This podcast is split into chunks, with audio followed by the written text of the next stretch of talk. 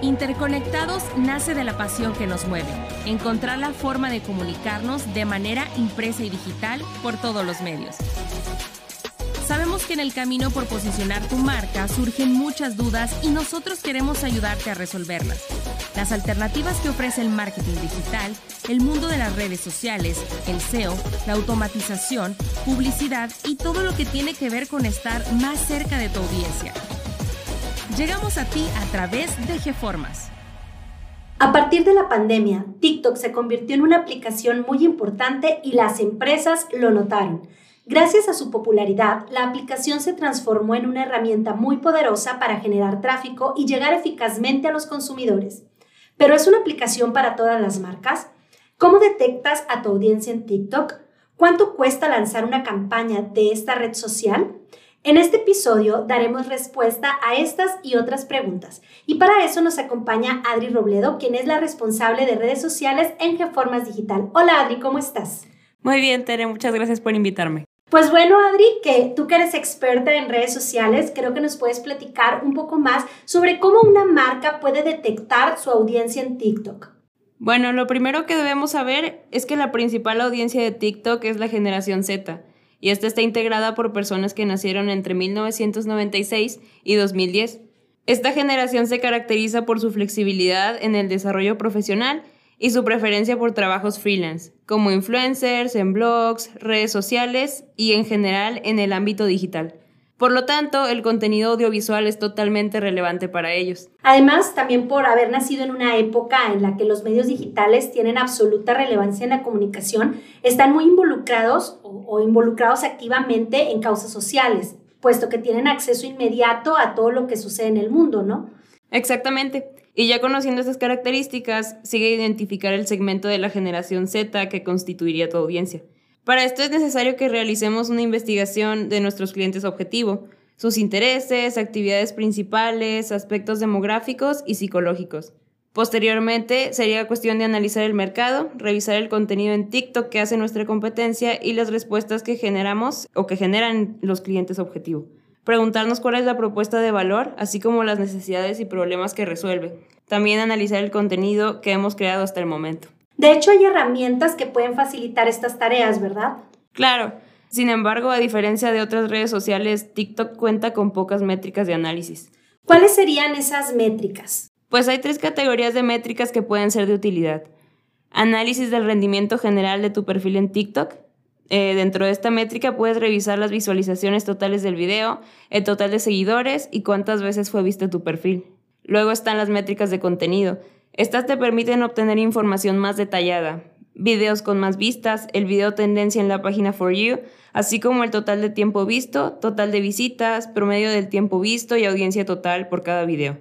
También puedes visualizar likes, comentarios, compartidos, reproducciones, visualizaciones y promedio de visualizaciones. Aunado a esto, descubrirás de dónde viene el tráfico que llega a tu video y cuál es la ubicación de esa comunidad que llegó a tu TikTok. La tercera categoría sería la de seguidores.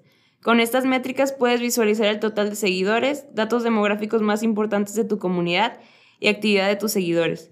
Por ejemplo, horario de actividad en TikTok, videos más vistos y sonidos más escuchados. Una vez que tengas toda esta información, estás en condiciones de elaborar tu buyer persona.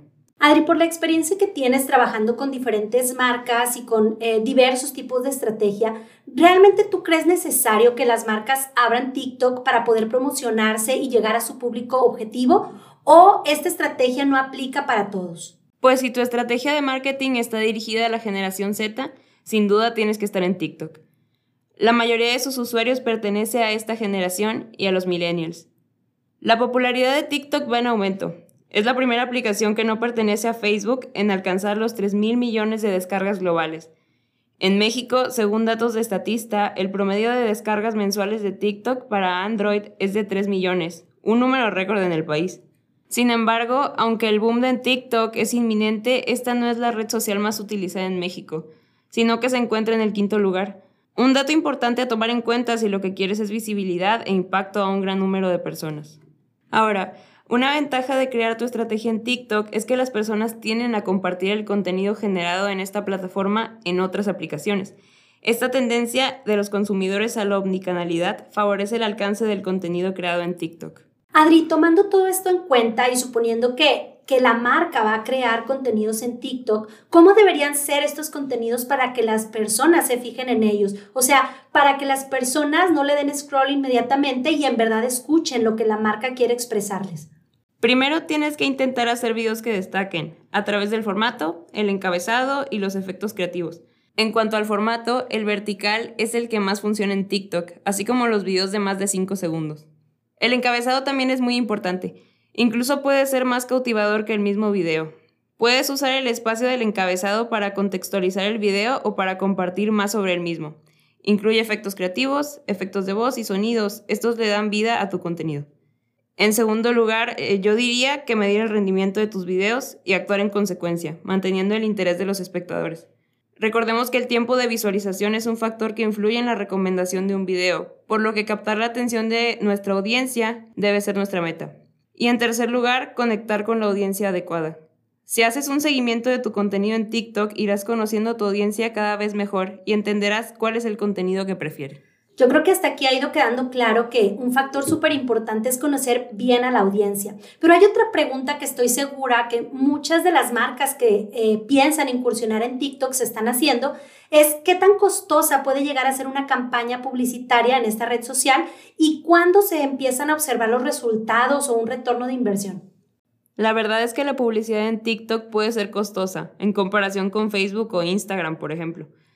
Un challenge de TikTok tiene un costo de 150 mil dólares por semana. El precio de una campaña de filtro y realidad aumentada oscila entre los 80 mil y 120 mil dólares. El brand takeover, el espacio publicitario con el que tu video aparece al abrir TikTok y que puede durar entre 3 y 5 segundos, tiene un costo de 50 mil dólares por un día.